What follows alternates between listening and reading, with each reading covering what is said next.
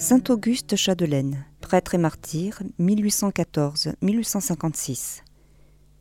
Dans la ville de Xilixian, dans la province de Guangxi, en Chine, l'église commémore le souvenir de Saint Auguste Chadelaine, prêtre des missions étrangères de Paris.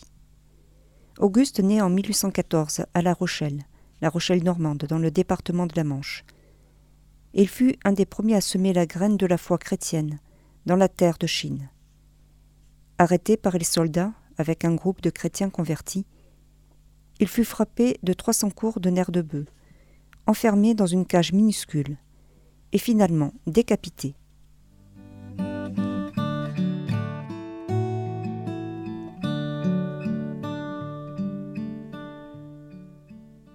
À Rome, sur la voie Tiburtine, près de Saint-Laurent, en 468, la mise au tombeau du pape Saint-Hilaire, qui succéda à Saint Léon le Grand, et écrivit des lettres confirmant la foi catholique des conciles de Nicée, Éphèse et Chalcédoine, et mettant en lumière le primat du siège de Rome.